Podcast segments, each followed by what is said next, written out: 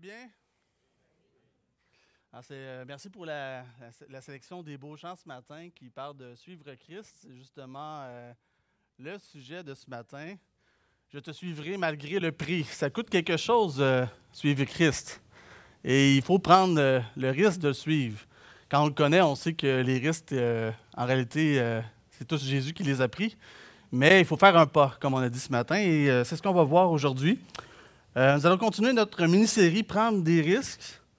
Donc, ce sera notre troisième et dernière euh, partie, si je ne me trompe pas, de cette euh, série de messages où nous voulons examiner avec vous les risques auxquels les chrétiens sont confrontés dans leur marche avec Christ. je, vais un peu avec vous sur les, deux premiers messages. dans le premier message de la série, c'était notre frère Stéphane qui, qui avait apporté ce message-là. Et il nous avait expliqué que le risque euh, c'est par définition quelque chose qui peut faire mal. C'est un inconvénient. Un inconvénient qui nous rend vulnérables et qui peut nous exposer à l'échec. évidemment, personne n'aime vivre l'échec. Donc, euh, c'est quelque chose qu'on pense deux fois euh, avant de, prendre un, risque. le risque, c'est quelque chose qui fait peur. Pourquoi? Parce que euh, ça implique qu'il y a un inconnu, qu'il y a un inconnu du résultat qui est lié à une prise de décision. Donc, si on prend une décision risquée, on n'est pas certain de comment ça va se dérouler, et ça, ça fait peur. Parce que ça comporte aussi l'éventualité d'un danger. Mais comme on a vu, le risque a aussi des avantages. Euh, notre frère l'a mentionné, à tous les jours, on prend de petits risques euh, mais qui sont très avantageux. Vous savez, prendre la voiture ce matin, très avantageux par rapport à marcher pour venir à l'église, surtout quand il fait froid puis il y a de la neige. Euh, aller faire du ski, ah, c'est plaisant, mais il y a un risque de se blesser. Euh, choisir un nouvel emploi, c'est risqué. Est-ce que ça va durer? Est-ce que je vais aimer ça? Est-ce que je vais m'entendre avec mon nouvel employeur? Mais pour les croyants, il y a aussi d'autres types de risques. Partager sa foi avec ses amis, euh, ses collègues ou en public, c'est un risque à prendre. Ouvrir son foyer, donner à Dieu de nos revenus, partir en mission ou encore prendre des responsabilités dans l'Église, c'est une charge, c'est un risque qui, sont euh, attribuables euh, aux chrétiens. Puis on peut se poser ces questions-là. Est-ce que je suis prêt à prendre, à faire ce pas-là pour prendre ces responsabilités-là? Ou faire ces choses-là pour le Seigneur, même si ça peut nuire à ma réputation, nuire à mes loisirs ou à, mes relations. Euh, Stéphane a introduit le thème en expliquant comment Christ nous appelle à continuellement prendre des risques pour lui. Et dans le deuxième message qui a été apporté par Gabriel Paquin, on a vu euh, le passage de Jean 15, 16. Et on a parlé de Dieu qui avait pris tous les risques en nous choisissant pour être ses représentants et ses témoins. Pourquoi? Parce que nous, on est des gens ordinaires. On est des gens pécheurs. Mais Dieu euh, nous a inclus dans son plan. On a vu aussi dans Éphésiens 1, 4 à 6 que Dieu nous a choisis pour un but, celui d'être saints, irréprochables devant lui, pour célébrer la gloire de sa grâce, la grâce de Dieu en Jésus-Christ. Et aujourd'hui, nous verrons ensemble qu'est-ce que ça implique de marcher avec Christ. Nous allons voir qu'en tant que chrétien, on est appelé à marcher de manière digne de la vocation qui nous a été adressée, comme nous demande l'apôtre Paul dans Ephésiens 4.1. Et pour marcher d'une manière digne, on a absolument besoin de Jésus. On a besoin de le suivre pour marcher comme il a marché lui-même, nous dit 1 Jean 2,6. Mais marcher avec Jésus, ça coûte cher, comme on a mentionné. Et si ça ne vous a rien coûté jusqu'à présent, c'est peut-être que vous avez encore des choses dans votre vie à sacrifier pour le Seigneur. Si, si, si c'est quelque chose qui vous a coûté déjà beaucoup de suivre Christ à un certain moment de votre vie, mais que vous ne ressentez plus aujourd'hui le coût de suivre Christ, ça, ça signifie peut-être que vous vous êtes désengagé, désengagé envers Christ, envers l'appel et la mission qu'il vous a confiée. Et ce matin, mon désir pour vous, c'est que vous preniez le risque de payer le prix nécessaire pour grandir un peu plus dans votre marche avec Jésus. Donc, nous allons étudier ensemble le texte de 2 Pierre 1, 1 à 11. Ça va être notre texte à l'étude de ce matin. Et vous savez, les lettres de Pierre constituent en quelque sorte un, un testament. C'est le testament de Pierre. Il s'agit de ses dernières instructions pour amener les gens à poursuivre leur marche avec Jésus. On va lire le texte ensemble. Simon-Pierre, serviteur et apôtre de Jésus-Christ, à ceux qui ont reçu en partage une foi du même prix que la nôtre, par la justice de notre Dieu et du Sauveur Jésus-Christ. Que la grâce et la paix vous soient multipliées par la connaissance de Dieu et de Jésus notre Seigneur. Sa divine puissance nous a donné tout ce qui contribue à la vie et à la piété, au moyen de la connaissance de celui qui nous a appelés par sa propre, propre gloire et par sa vertu celle-ci nous assure de sa part les plus grandes et les plus précieuses promesses, afin que par elles vous deveniez, deveniez participants de la nature divine, en fuyant la corruption qui existe dans le monde par la convoitise. À cause de cela même, faites tous vos efforts pour joindre à votre foi la vertu, à la vertu la connaissance, à la connaissance la maîtrise de soi, à la maîtrise de soi la patience, à la patience la piété à la piété, l'amitié fraternelle. À l'amitié fraternelle, l'amour. Car si ces choses sont en vous, et ils sont avec abondance, elles ne vous laisseront point oisifs ni stériles pour la connaissance de notre Seigneur Jésus-Christ. Mais celui en qui ces choses ne sont point est aveugle. Il ne voit pas de loin et il a mis en oubli la purification de ses anciens péchés. C'est pourquoi, frères, appliquez-vous d'autant plus à affermir votre vocation et votre élection, car en faisant cela, vous ne broncherez jamais. C'est ainsi, en effet, que l'entrée, l'entrée dans le royaume éternel de notre Seigneur et Sauveur Jésus-Christ vous sera largement accordée. Que Dieu bénisse sa parole. Vous savez, ici, nous sommes des citoyens du royaume des cieux. Nous sommes encore des pèlerins en marche vers la cité céleste. C'est un, livre que j'aime beaucoup. avec Publication chrétienne, on a fait une nouvelle réédition et je l'ai relu, la version pour enfants avec ma fille dernièrement. Et c'est tellement, il y a tellement de, c'est tellement une belle allégorie de notre marche chrétienne. Je vous invite à le lire, mais vous allez voir beaucoup de clins d'œil aujourd'hui quand on va parler de notre marche avec, euh, avec Christ. Euh, dans ce monde ici-bas, on est des étrangers et des voyageurs, nous dit l'apôtre Pierre dans sa première lettre. Donc, nous sommes différents, différents des autres. Nous agissons différemment des personnes autour de nous. Et ça, ça n'a jamais été facile d'être chrétien et de vivre dans le monde. Peu importe l'époque où les chrétiens ont vécu, ça a toujours été un combat. Pourtant, Dieu nous donne tout, tout ce dont nous avons besoin pour affronter le monde. C'est ce que notre passage de ce matin nous dit. Mais toutefois, comme on le voit au verset 2 de notre texte, cela passe par quoi? Par la connaissance de la personne de Jésus. Lorsque nous nous approchons du Seigneur, à ce moment-là, nous développons une crainte, une sainte crainte de Dieu, ainsi qu'un amour qui nous pousse à marcher de manière qui est digne de lui. Donc, notre proximité avec Jésus, c'est ça qui nous amène à mettre tous nos efforts pour lui plaire. Comment? En menant une vie sainte, une vie différente. Et c'est ce qu'on va voir ce matin, qu'en tant que chrétien, on mène une vie différente. Posons-nous cette question. Est-ce que je mets des efforts pour avancer dans ma marche avec Christ? Est-ce que je marche en étant vraiment près du Seigneur, collé au Seigneur, ou je marche en laissant une distance entre nous deux? Est-ce que je marche encore même ou est-ce que je me suis endormi à quelque part dans ma vie chrétienne?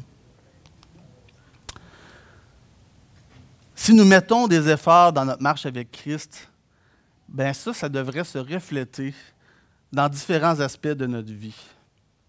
Et nous allons voir premièrement que marcher avec Christ nous amène à avoir une foi différente. Ça, c'est mon premier point ce matin. Une foi différente. Parce que le verset 1 de notre texte nous dit qu'on a reçu une foi du même prix. Une foi qui nous a été donnée en cadeau. Et pas parce qu'on est de bonnes personnes, pas à cause de notre justice, mais à cause de la justice de Jésus-Christ. Jésus-Christ qui est Dieu lui-même. On le voit dans ce verset-là directement. Mais je vous invite à lire le, verset dans la Bible d'Arby qui rend un peu mieux le texte original ici. On lit dans cette version-là au verset 1 Par la justice de notre Dieu et Sauveur Jésus-Christ. Dieu est Sauveur Jésus-Christ. Donc Pierre est catégorique ici. Jésus est Dieu. C'est lui qui nous a donné la foi. Et on ne peut pas se vanter d'avoir la, foi nous-mêmes ou de la manière dont on l'a eu. On ne peut pas se péter les bretelles. Moi, je suis une personne de foi. Ou moi, j'ai fait euh, tout un périple au Népal ou dans tous les pays du monde. Et là, et là maintenant, là, j'ai, la foi. Là. Je suis une personne de foi. Là. j'ai trouvé des, réponses et je me suis construit ma propre foi. Ça, ce n'est pas la foi chrétienne. Euh, la foi, elle nous a été donnée. Elle a toujours eu la même valeur. C'est quoi la valeur? C'est la justice de notre Dieu sauveur. Donc, on, partage toute cette foi-là ici. Et elle est toute, basée sur la justice de Dieu. D'ailleurs, Pierre ne se vante pas de sa position d'apôtre, euh, ni à être l'un des premiers à avoir mis sa foi en Jésus. Regardez le titre qu'il met en premier au début de sa lettre. On l'a lu, il se présente comme un serviteur. Si vous allez dans l'original, c'est le mot esclave qu'on trouve. Il se présente premièrement comme un esclave. Il nous rappelle que nous sommes tous des serviteurs du maître et que c'est le maître qui a décidé du prix que ça, cela lui a coûté pour nous racheter. Vous rappelez-vous d'une parabole qui ressemble un peu à ça, la parabole des ouvriers dans Matthieu 20, que le maître est sorti euh, cinq fois pour embaucher des ouvriers durant la journée. Et à la fin de la journée, tout le monde avait reçu le même salaire. Alors évidemment, ceux qui avaient commencé à travailler plus tôt, euh, ils s'attendaient, ils ont commencé à se plaindre. Pourquoi? Parce qu'il y avait des attentes. Ils pensaient que, comme ils étaient arrivés plus tôt, ils auraient un peu plus que prévu comme, comme salaire. Mais le maître leur a rappelé que leur salaire était basé sur l'attente qui avait été conclue et non sur le travail des ouvriers. Hein? Quelle belle allégorie, quelle belle euh, parabole qui, nous explique que c'est Dieu qui a choisi le prix. Et ce n'est pas ce qu'on fait, c'est le prix, c'est le sang de son Fils à la croix. C'est la même chose avec le salut. Euh, le salut n'est pas basé sur ce que nous faisons, mais sur le prix que Jésus a payé. C'est pour cela que notre foi a la même valeur. Une autre chose qui est particulière au verset 1, c'est le langage qui est très communautaire. On voit les mots partage, même, la nôtre, notre. Pourquoi, pourquoi, Paul parle comme ça à la première personne du pluriel? C'est parce qu'il veut mettre l'accent sur la foi comme quelque chose qui se vit en communauté. Pierre est en train de dire, si tu veux suivre Jésus, ben, tu ne peux pas le faire tout seul. Tu dois le faire avec le peuple de Dieu. Et, c'est pour cela que Jésus nous a donné l'Église, qui veut dire assemblée, l'assemblée des croyants. Nous avons besoin des autres croyants pour nous aider à suivre Jésus. Et si tu es un croyant euh, ce matin et que tu nous visites depuis un certain temps, je t'encourage à te joindre à une Église comme membre à part entière. Ne reste pas isolé. Parce que c'est difficile, la vie chrétienne. C'est difficile de marcher avec Christ. Accepte le soutien que Jésus veut te donner à travers son Église. Que l'Église peut te donner dans ta marche avec Christ. Et deviens aussi à ton tour une pierre vivante qui va édifier ton Église locale. C'est ça ma prière pour toi ce matin. Le premier verset de notre passage nous enseigne que la foi chrétienne, elle est différente. Différente du genre de foi que la société encourage et valorise. Notre foi, premièrement, ce n'est pas quelque chose qui se mérite. Donc, un peu, ça va un peu à l'inverse de ce qu'on entend dans la société. Elle n'est pas basée sur nous-mêmes, mais sur Jésus, le Dieu sauveur. Ça aussi, c'est différent. Notre foi, elle fait de nous des serviteurs. Elle n'est pas là pour faire de nous des super-héros. Hein, elle, elle, fait de nous des serviteurs et elle ne se vit pas seulement en privé, contrairement à ce que la société veut nous faire croire. Si vous désirez marcher d'une manière digne du Seigneur, bien, témoignez de cette foi-là qui est différente dans votre vie. Et évidemment, ça va vous coûter quelque chose.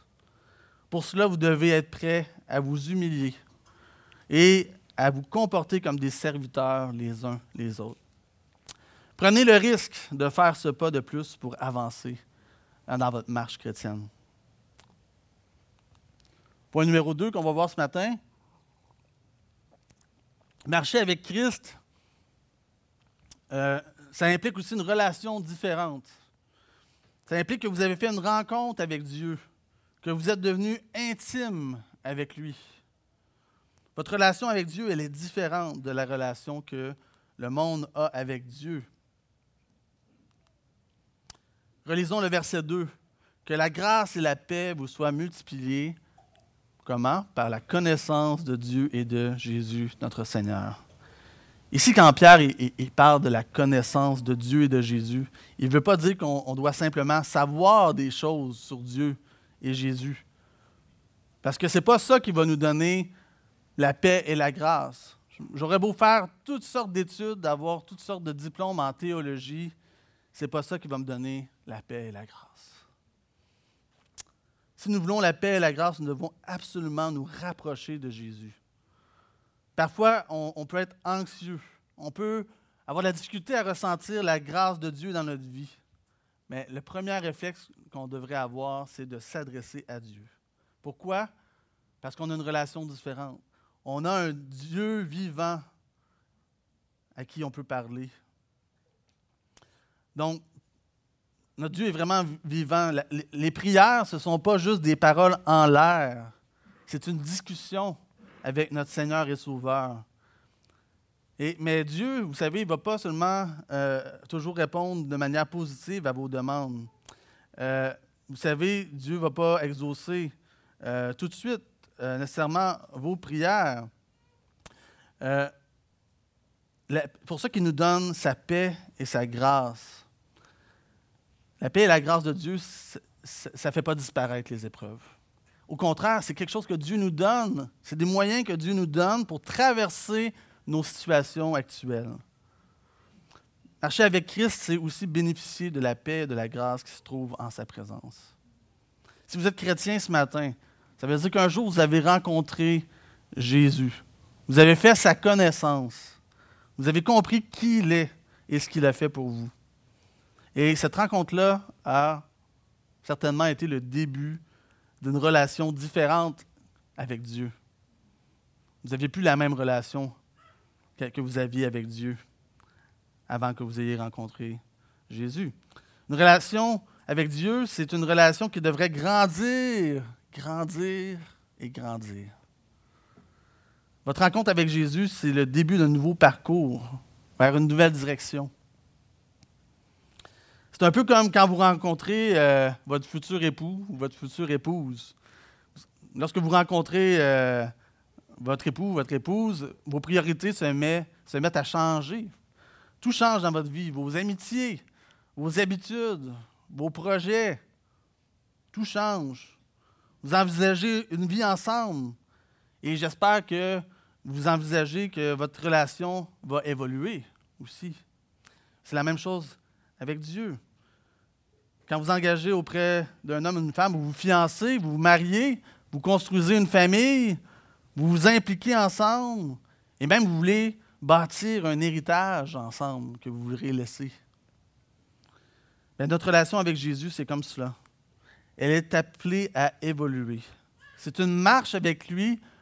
Hein, c'est un pèlerinage vers le ciel. Marche avec lui vers le ciel. il y a un, un coût à cela.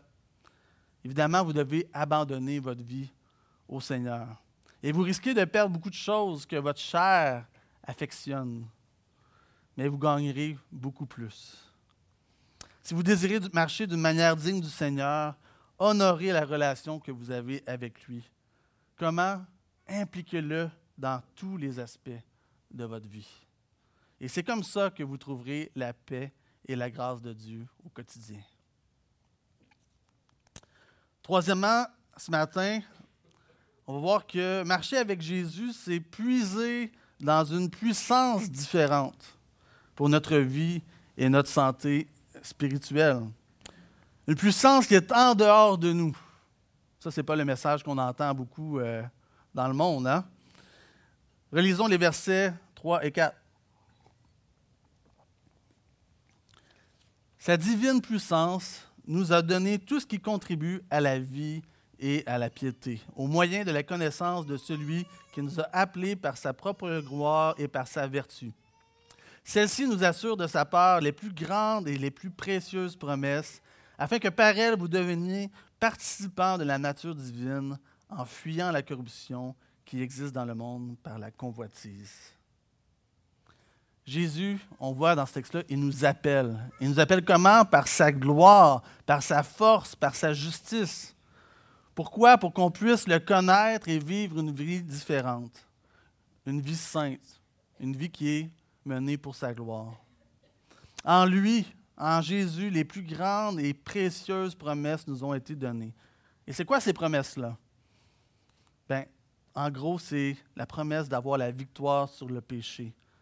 Mais ça implique aussi d'être avec Dieu pour l'éternité, d'échapper à la pourriture du péché. Wow! Quelle belle promesse. Pierre il nous dit dans 1 Pierre 2,11 que le péché nous fait la guerre. Mais si nous sommes en Christ, Dieu nous a donné une nouvelle nature divine pour que nous puissions vivre en communion avec lui en luttant contre le péché. Donc le chrétien, ce n'est pas celui qui ne pêche plus. Vous savez, on, est, on a encore notre chère pécheresse, mais c'est celui qui lutte pour ne plus pécher. Pour cela, on a besoin de force. Et malheureusement, souvent, on ne la cherche pas toujours là où il faut. On a parfois l'impression que on peut se motiver nous-mêmes à être plus spirituel. On a toutes sortes de moyens, on essaie toutes sortes de choses pour se donner un boost spirituel. Certains vont demander à Dieu de se révéler à eux de manière miraculeuse pour leur donner plus de foi. D'autres vont chercher à retrouver les sentiments qu'ils avaient lors des premiers temps de leur conversion. Comment ils vont faire ça? Il y en a qui s'avancent en avant à chaque fois qu'un prédicateur fait un appel à la conversion, comme s'ils n'étaient pas sauvés. Ils se disent peut-être que ça va me donner l'énergie, ça va, me, donner plus de foi. Ils ne cherchent pas la puissance au bon endroit. D'autres veulent se faire rebaptiser pour que ça, ça, leur donne à nouveau de l'énergie pour suivre Jésus. Si c'est votre cas ce matin, j'ai une bonne nouvelle pour vous. Euh, vous n'avez pas besoin de faire tout ça. Vous n'avez pas besoin de faire tout ça. Pourquoi? Notre, notre, texte nous dit. Sa divine puissance nous a tout, nous a donné tout ce qui contribue à la vie et à la piété. On n'a pas besoin de courir après une puissance mystique pour gagner contre le péché. Christ a déjà gagné cette bataille-là. Il, a, déjà tout accompli.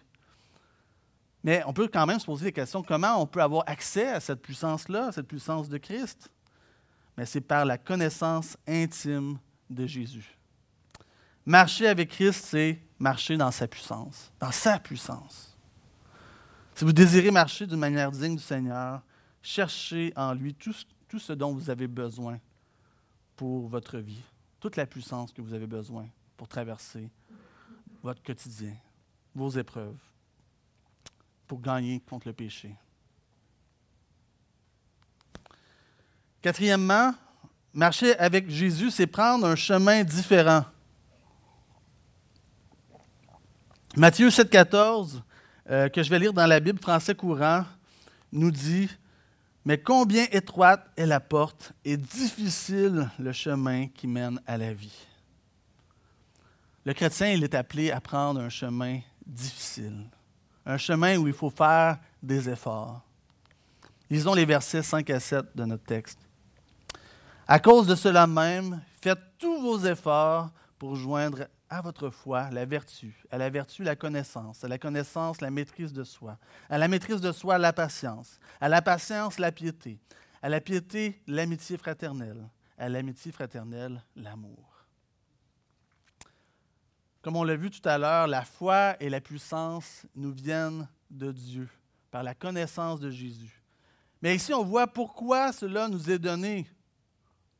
Pour qu'on puisse faire tous nos efforts. Oui, Jésus a tout fait pour nous et il nous donne tout en lui. Mais Jésus nous dit aussi, suis-moi, sois mon disciple.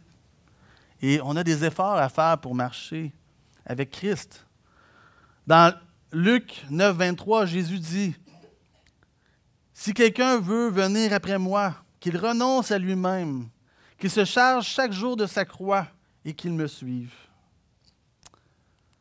Marcher avec Christ, c'est aussi faire des efforts pour grandir en maturité spirituelle.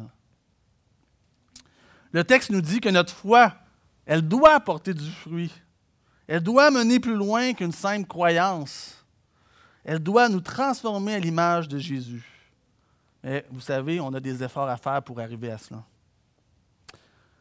Pour cela, nous avons encore besoin de la connaissance. Oui, la connaissance de Jésus, mais j'irai plus loin, je dirais surtout la connaissance de son cœur, la connaissance de ses vertus.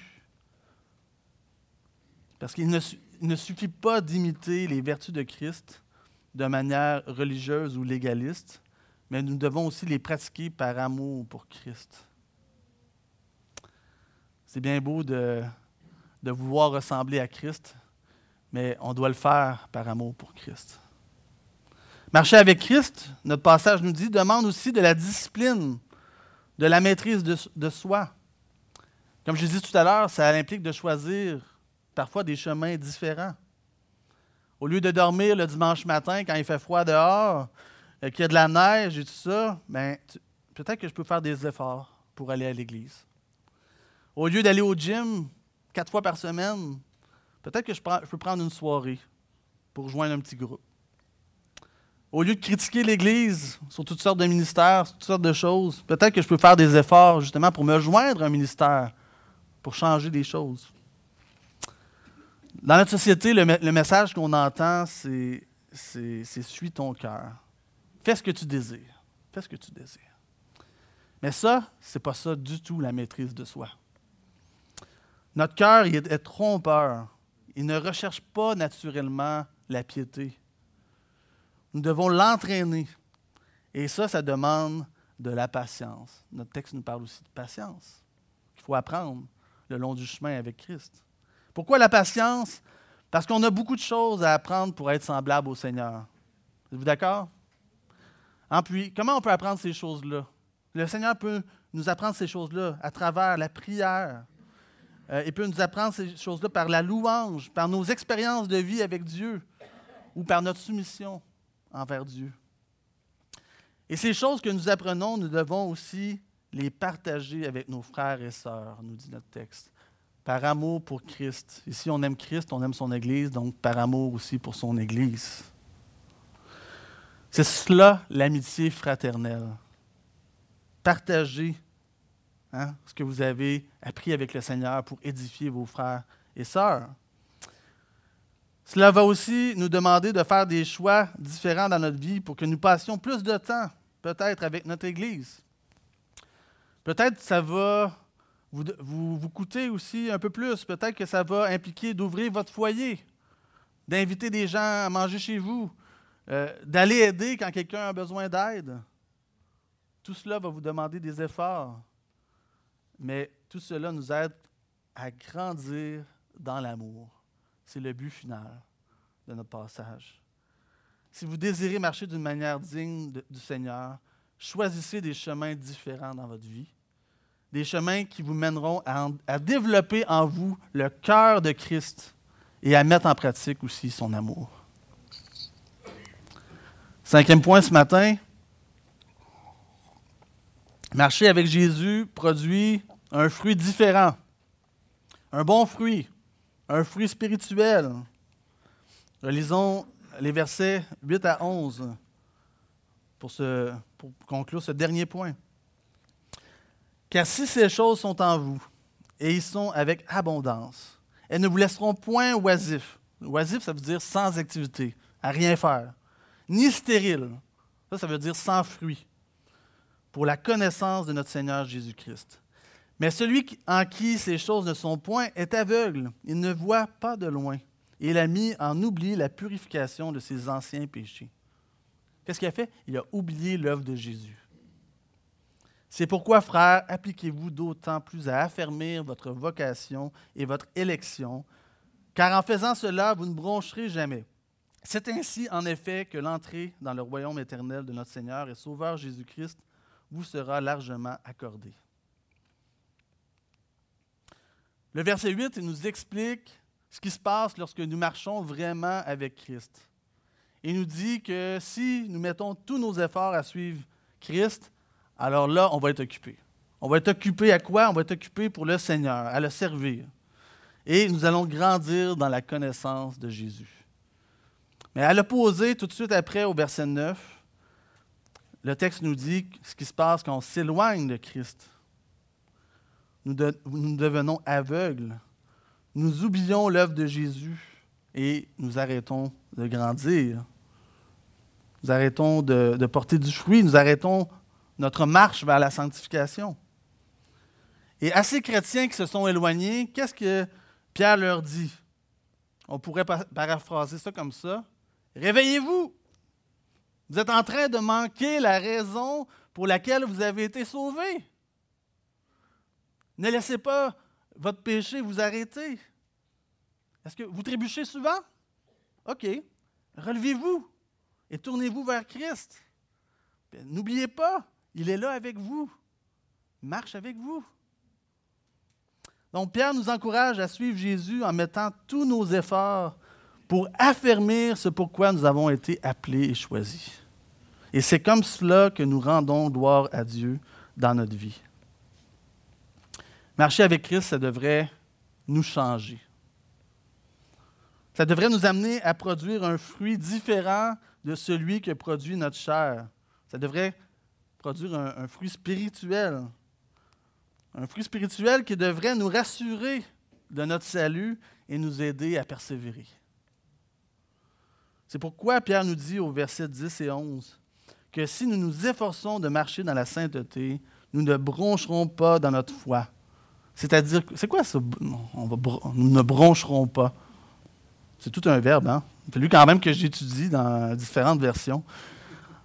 En gros, dans notre contexte, ça veut dire que vous n'en aurez plus des doutes sur le fait que vous êtes des enfants de Dieu, sur le fait que vous êtes des citoyens du royaume de Dieu. Si vous désirez marcher d'une manière digne du Seigneur, cherchez à produire du fruit spirituel qui va glorifier Dieu, mais aussi témoigner de la puissance de son salut. Donc, on arrive à la conclusion de ce que je voulais vous partager ce matin. Mais j'aimerais terminer en paraphrasant un peu les paroles de Pierre qu'on trouve dans les versets suivants, les versets qu'on n'a pas nécessairement lus ce matin, mais ça vous aide un peu à comprendre euh, euh, la, finalité de tout ça. Pierre nous dit en quelque sorte, je sais que vous connaissez tout cela. Et c'est peut-être ce que vous dites en ce moment. Euh, peut-être que si vous avez déjà rencontré Jésus, c'est des choses que vous savez. Vous vous dites peut-être, bon, il n'y a rien de nouveau dans ce que j'ai entendu ce matin. Euh, j'entends ça depuis que je suis converti. Mais Pierre nous dit quoi? Il nous dit quand même, puis il est conscient de ça, il le dit lui-même dans le texte. Il nous dit que ça nous fait du bien de nous rappeler l'importance de grandir dans la connaissance de Jésus, de ce qu'il a fait, de ce qu'il peut faire pour toi aussi aujourd'hui.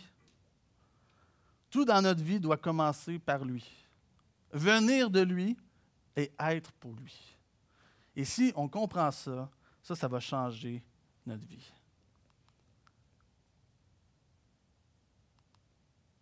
Êtes-vous prêt à aller plus loin dans votre marche avec le Seigneur? Peu importe où vous en êtes. Vous vous rappelez de ce qu'on a lu au début? Pierre, esclave de Jésus. Tout commence par là.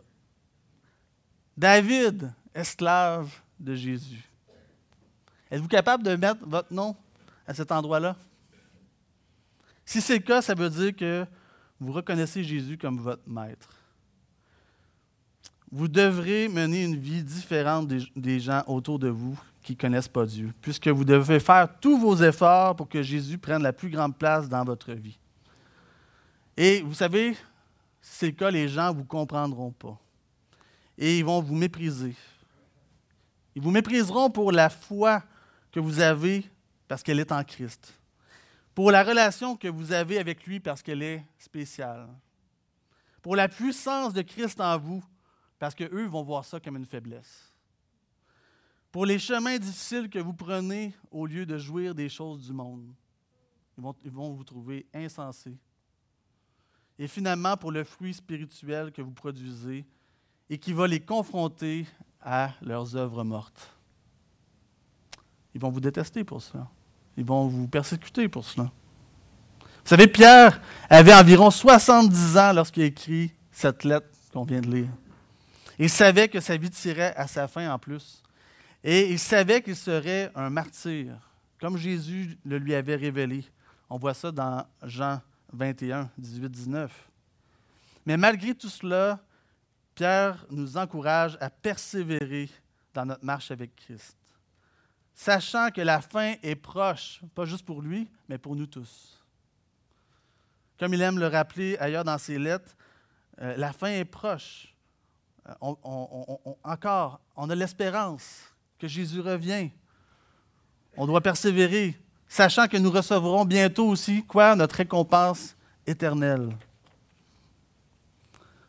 Donc, je vous encourage ce matin à, à prendre le risque d'aller plus loin avec Christ et de vous laisser transformer par votre marche avec lui. Peut-être que ce matin, vous avez déjà pris la décision de mettre votre confiance en Jésus et de lui abandonner votre vie. Et si c'est le cas, c'est très bien. Gloire à Dieu. Et toutefois, n'oublions pas que Jésus nous demande aussi de le suivre.